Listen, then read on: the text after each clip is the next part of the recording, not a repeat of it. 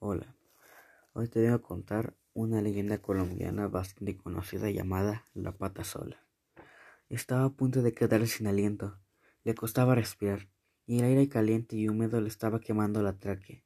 Las piernas le dolían de tanto correr, como si tuviese cientos de agujas clavadas, y tenía la cara y los brazos llenos de rasguños, por las ramas que iba apartando su paso. Pero aún así, no disminuyó la velocidad, no podía, porque sabía que en ese caso le alcanzarían, y eso supondría una ejecución instantánea, o peor aún, una tortura lenta y dolorosa.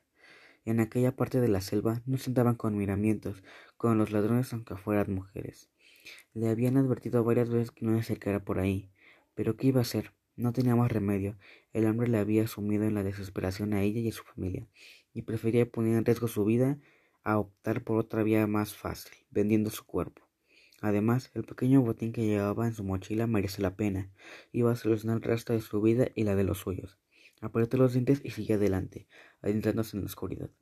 Apenas veía nada, pero sabía que solo faltaban unos cientos de metros para poder ocultarse y ponerse a salvo. Estaba cerca de conseguirlo. Tampoco alcanzaba a ver si la seguían, pero sabía que sus perseguidores no andaban lejos. Por suerte, aquella parte de la selva era demasiado frondosa para adentrarse con cualquier vehículo y tendrían que ir a pie igual que ella. Unos metros más adelante, un tronco caído le cerraba el paso, y aunque pudo esquivarlo de un salto, no vio el pequeño terraplén que había detrás, y cayó rodando hasta un pequeño claro.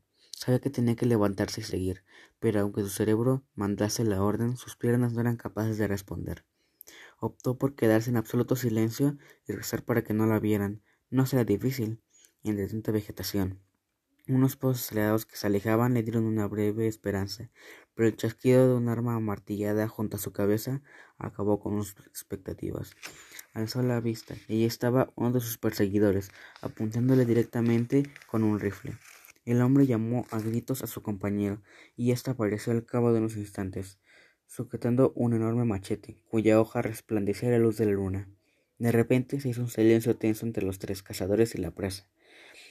Ella no encontraba las palabras, sabía que lo primero que dijese podría determinar si saldría de esta viva o muerta. Sin embargo, no tuvo tiempo de contestar. Ya lo hizo la salva por ella.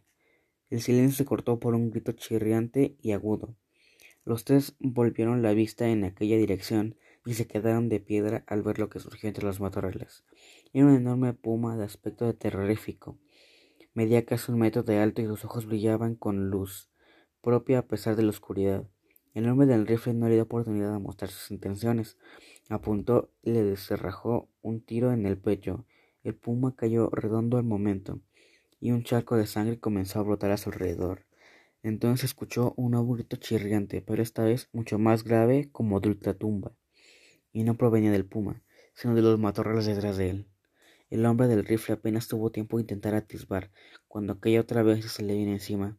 Tenía forma femenina, con brazos y una larga cabellera, pero por lo demás su aspecto era horrendo.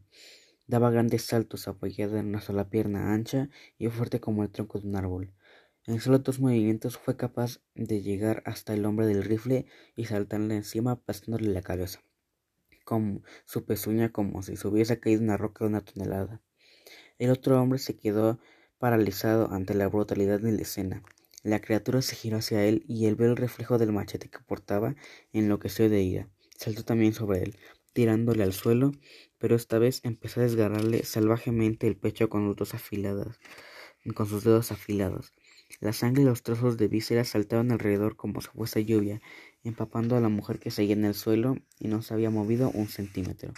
Sin querer, dejó escapar un grito ahogado y aunque inmediatamente se tapó la boca con la mano, fue suficiente para que aquel engendro notase su presencia.